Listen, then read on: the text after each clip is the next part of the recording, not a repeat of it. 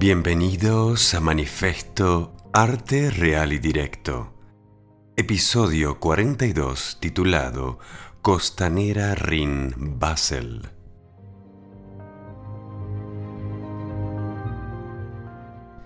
Auspicia este programa Siempre Joven Global, servicios y entrenamientos para nuestra calidad de vida. www.siemprejoven.global Bienvenidos a una nueva edición de Manifesto y acompañando a Manifesto Especial número 18 ya, hacemos un quinto episodio que es parte de una serie que hemos filmado, que hemos registrado en la ciudad de Basilea, al norte de Suiza. El primero comenzó con el Parque Valois, el segundo fue el Bankhaus de Mario Botta. El tercero, el barrio de Santa Albán. El cuarto, las oficinas Roche. Y este último, sobre la costanera del río Rin. El río Rin es un importante río de Europa, la vía fluvial más utilizada de la Unión Europea con una longitud de 1.230 kilómetros, el 14 más largo de Europa. Es navegable en un tramo de 883 kilómetros entre Basilea, Suiza y su delta en el Mar del Norte. Su caudal medio es de 2.100 metro cubo por segundo y forma un delta común con el río Mosa. Entre las ciudades más grandes e importantes del Rin se encuentran Basilea, Estrasburgo, Colonia, Düsseldorf y Rotterdam.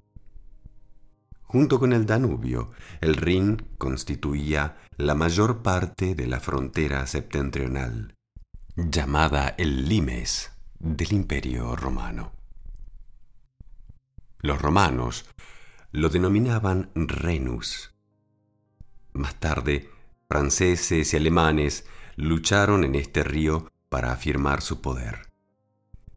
El Rin también sirvió como una importante ruta para el comercio, generando riquezas para varios pueblos, desde frisones y vikingos hasta los mercaderes de la Liga Hanseática y a la Edad de Oro de Ámsterdam. Inicialmente fue la industria textil la que descubrió los beneficios del Rin Después vino la industria química y en las últimas décadas se han construido a orillas del río algunas de las plantas siderúrgicas, automotrices, textiles y químicas más grandes del mundo, con canales que conectan el Rin con el mar Báltico, el mar Mediterráneo y el Océano Atlántico. Sin embargo, el envío gratuito de mercancías a lo largo del Rin solo ha sido posible desde 1868, cuando se firmó la Ley de Mannheim. El Rin atraviesa regiones muy diferentes, lo que afecta a su régimen y sus posibilidades de uso. Además cuenta con puntos destacados dentro de la geografía europea como las cataratas del Rin en Schaffhausen que constituyen el salto de agua de mayor caudal promedio del continente. El río también ha jugado un papel central en la configuración de la cultura de Europa. Así, entre las variadas actividades culturales y de esparcimiento durante los meses más cálidos, miles de personas se bañan en sus aguas a su paso por Suiza.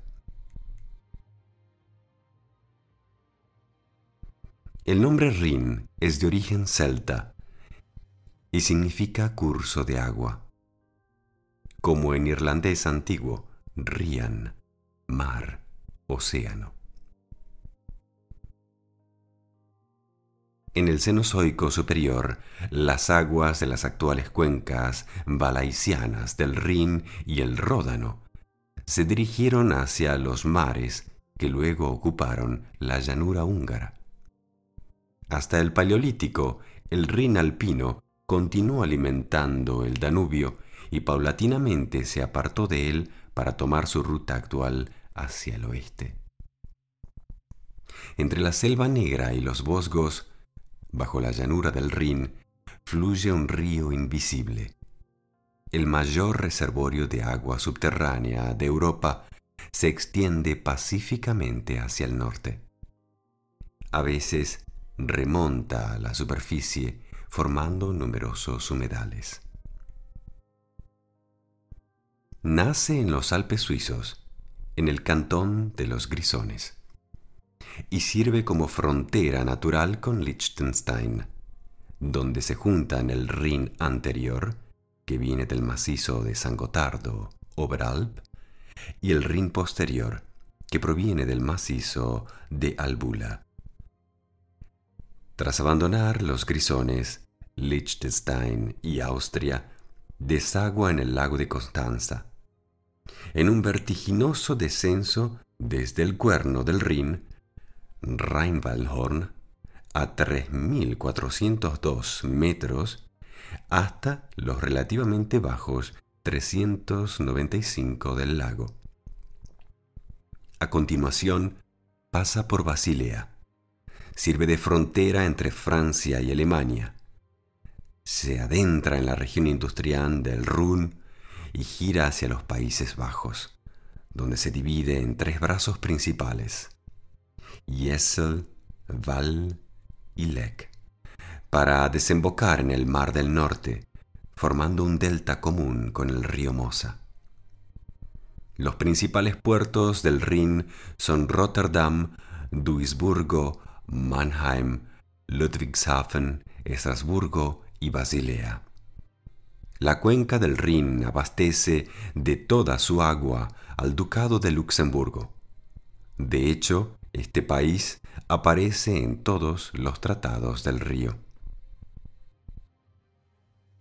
El régimen hidrológico del Rin es armonioso. Todos sus afluentes hacen aportaciones complementarias el Ar, el Tres, el Neckar, el Main, el Mosela, el Lippe y el Ruhr. Su régimen del lago Constanza es nival y tiene una tendencia a reducir su vitalidad. Después la cascada de Schaffhausen, que recibe abundantes aguas y está marcado por la impronta de los glaciares. El Rin trae 410 metros cubos por segundo y el Ar 610 metros cubos por segundo.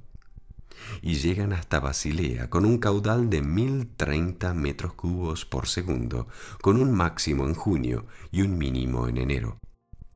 El Rin fluye con aproximadamente la mitad de su caudal al 20% de su cuenca en Estrasburgo, que recibe las aguas del 3, que ofrece unos 58 metros cubos por segundo, atenúa en un cierto grado su régimen rival, va perdiendo este tipo de régimen puesto que progresivamente va recibiendo afluentes de régimen pluvial con un elevado contenido de agua en invierno. Las contribuciones del Neckar y el Main tienden a regular su flujo. Pero es en Coblenza el río pierde su régimen nival y pasa a tener un régimen pluvial nival, con un momento de aportación máxima con la contribución del Mosela, 400 metros cubos por segundo, y el máximo propio del periodo invernal.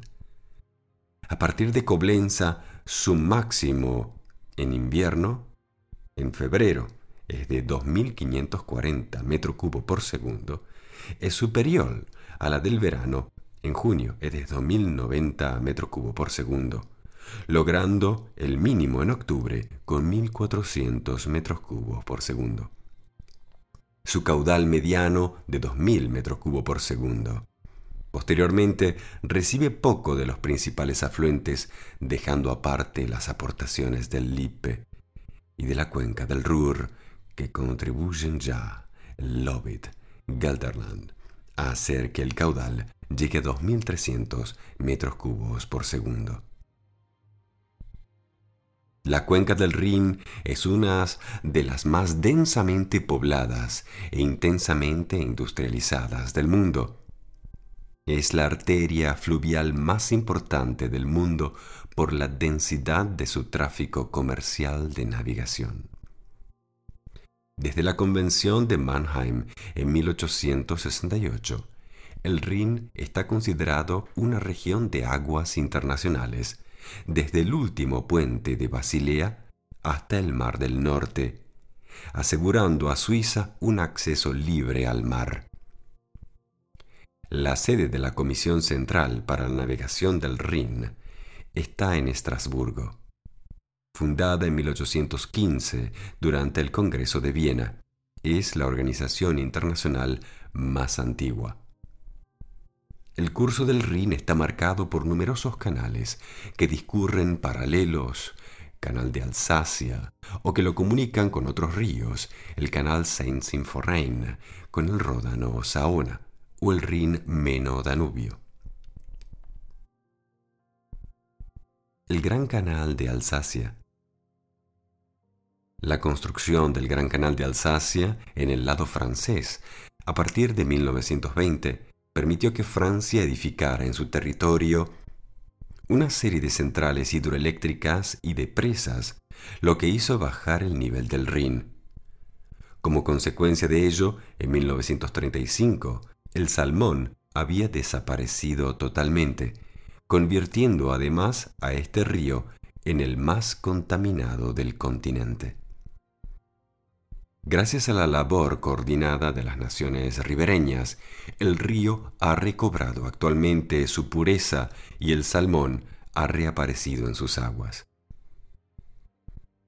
El canal Rin-Meno-Danubio recorre la mitad meridional de Alemania con 677 kilómetros de longitud este enlace fluvial, iniciado después de la Primera Guerra Mundial y terminado en 1993, se extiende por la alemana Baviera desde Aschenburg, extremo noroeste, hasta las proximidades de Passau, cerca de la frontera con Austria.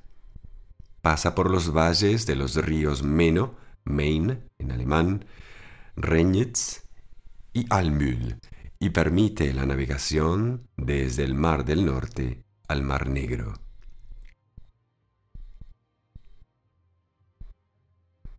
El Rin en Alemania. Para varios partidarios de la unificación alemana en el siglo XIX, la identidad nacional emergente fue personificada por los espacios salvajes de Alemania, los recuerdos de lo que los alemanes alguna vez fueron y podrían ser en el futuro no se evocan tan claramente como en el Rin, escribió Friedrich Schlegel en 1803. El Rin es vital para la industria en Alemania, ya que no solo actúa como vía de distribución de las materias primas, sino que también sirve para transportar productos finales al puerto de Rotterdam el mayor de Europa. En 2018, cerca del 80% de los 220 millones de toneladas de cargamento que se transportaban en Alemania pasó por el Rin. El Festival Anual del Rin en llamas propone un espectáculo pirotécnico en St. Goar en septiembre y en Coblenza en agosto. Durante los tiempos prehistóricos existían los mismos grupos culturales en ambos costados del río. La característica de frontera nacional del Rin es relativamente reciente, con excepción del periodo durante el cual el imperio romano lo transformó en su barrera norte contra los bárbaros, como una frontera limes, llena de fortificaciones, como colonia. Entre la caída del Imperio romano y la conquista de Alsacia por parte de Luis XIV, el Rin formó parte exclusiva del mundo germánico. En los primeros tiempos históricos, las tribus germánicas se asentaron a ambos lados de la parte inferior del río, y los celtas junto a su curso superior.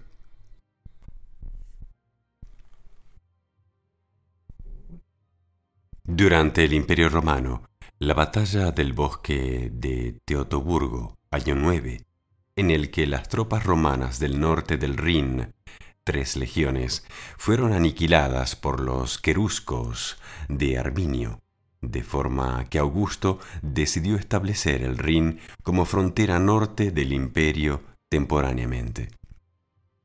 En la noche vieja del 405 o 406, hay razonadas opiniones diversas en la historiografía.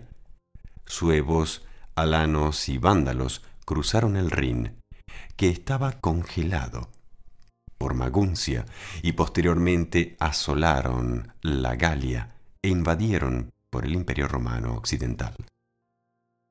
El comercio ya florecía a lo largo del Rin en la época romana, mientras que Colonia gracias principalmente al derecho básico, se convirtió en una metrópoli.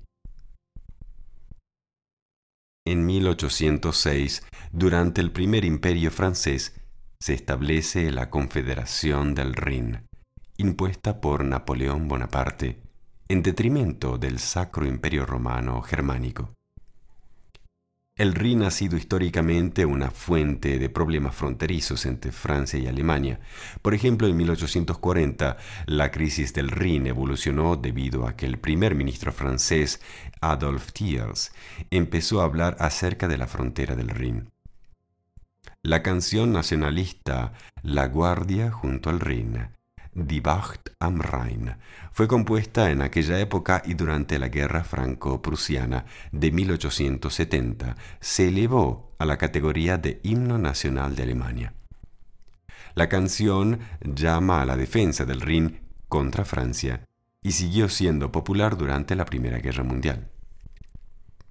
Tras el fin de la guerra, el Tratado de Versalles de 1919 especificó la desmilitarización indefinida de Renania.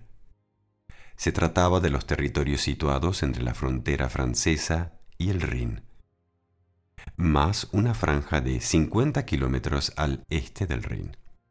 Renania quedaría además ocupada por tropas aliadas durante 15 años, hasta 1935, tras el Tratado de Locarno. Las tropas aliadas se reiritarían de Renania en 1930.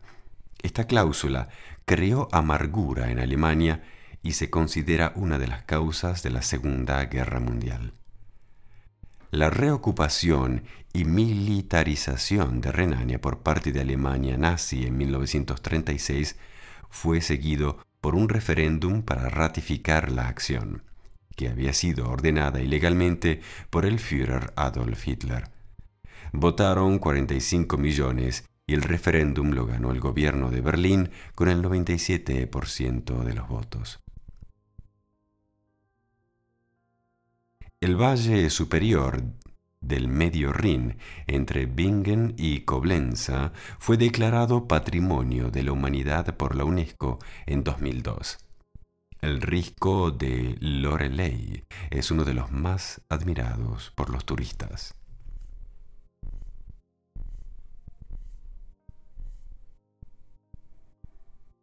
Previsto en el Congreso de Viena, el régimen para la internacionalización del Rin fue instituido por las convenciones de Maguncia en 1831 y Mannheim en 1868. La Comisión Central para la Navegación del Rin incluía a los representantes de los estados ribereños.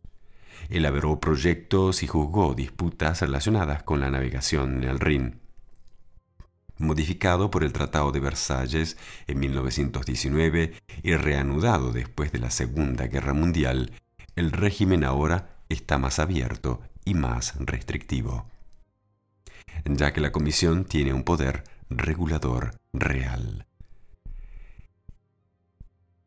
El puente sobre el Rin en Arnhem, Países Bajos, fue el escenario de la batalla de Arnhem durante la fallida operación Market Garden en septiembre de 1944, argumento central de la película de Richard Attenborough, A Bridge Too Far, un puente demasiado lejano.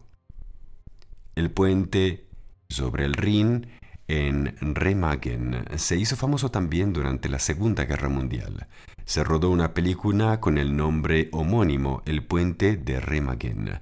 Durante la Wehrmacht no pudo demoler el puente a tiempo, permitiendo sorprendentemente a las tropas aliadas establecer una cabeza de puente en el territorio alemán. Con esta introducción y referencias históricas y contemporáneas, político-económicos, detalles geográficos y alguna que otra referencia para que puedan pasar a curiosear, este es el río Rin y que comienza su navegación eh, exactamente en el punto que filmamos en Manifesto Especial número 18. Recorremos la costanera en dirección en las inmediaciones de las oficinas Roche que publicamos en el episodio de Manifesto Especial 17 y con este audio quiero darles contexto para que puedan ver el vídeo. Comenzamos el Manifesto Especial 18 con una vista del puente, del Rin y de su situación y su caudal, digamos, en un día de invierno. Los hemos filmado el 2 de febrero de este año, justo el 2 del 2 del 22 hacemos un enfoque también sobre la fantástica, renovada Catedral de Basilea. Un espectáculo en su total esplendor se ha terminado de reconstruir a finales de 2019, inicios de 2020. Ya lleva dos años que se ha podido apreciar a la distancia por razones de la pandemia, pero que ahora ha podido abrir sus puertas de par en par. La costanera en sí, con su remodelado paisaje, una construcción arquitectónica hecha con un desnivel de 6 metros o 2 metros en distintas partes de la costanera, es decir, a tres niveles distintos. Y finalmente llegamos al parque que está anterior al Museo de Jean Tinguely y de frente a las oficinas Roche. Creo que es un recorrido singular el de este manifiesto especial 18 porque no es simplemente ir a ver un punto turístico, no es ir a ver algo que se puede encontrar por todas partes. Hacemos un recorrido como quien pasea en solitario por una zona tranquila en uno de los momentos más tranquilos, solitarios, por no decir desolados, del año. Porque es en pleno invierno con una llovizna persistente, pero que nos ha permitido hacer una caminata realmente prácticamente mística, lo cual es una alegría poderles compartir y darles también este contexto en audio para que puedan pasar a disfrutarlo. Sin más, quiero concluir este episodio con un gran saludo, pedirles que compartan el podcast, que pasen por iTunes, por Apple Podcast y pongan unas estrellas pongan una recensión y de esta manera el sistema puede hacer llegar este podcast a más personas. A nosotros no nos cuesta nada, pero nos permite conocer a nuevas personas, tener acceso a nuevos materiales, a nuevos museos y a nuevas obras. Muchísimas gracias y hasta la próxima será.